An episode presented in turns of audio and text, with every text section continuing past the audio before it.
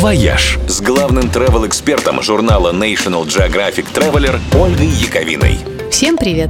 В эти выходные в маленьком селе Крапивна под Тулой проходит фестиваль крапивы.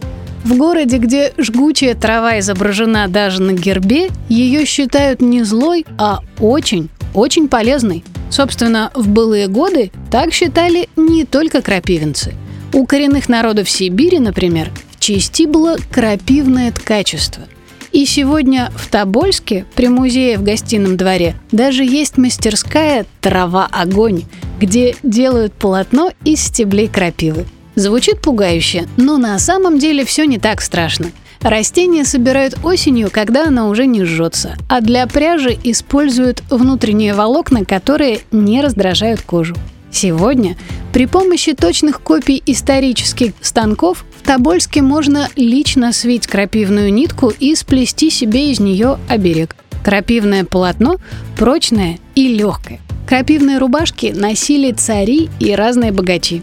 И изделия из него можно будет увидеть на праздничной ярмарке в Крапивне. А еще злую траву с большим удовольствием употребляли в пищу. И на фестивале тоже будут это делать. Во время праздника в местных ресторанах подают блюда с молодой крапивой. Главный хит – крапивный суп и пирожки. А еще в фестивальном меню есть крапивный морс, котлеты с крапивным соусом, выпечка с крапивой и даже крапивное варенье – а еще в программе праздника для самых стойких крапивные бои. Ну а уставшие от веселья могут спуститься в долину речки Плавы, где виновница торжества растет в большом количестве, и там отжечь на пасашок. По старинным поверьям считается, что если в начале лета нырнуть в крапиву, то вся сила Земли будет с тобой целый год.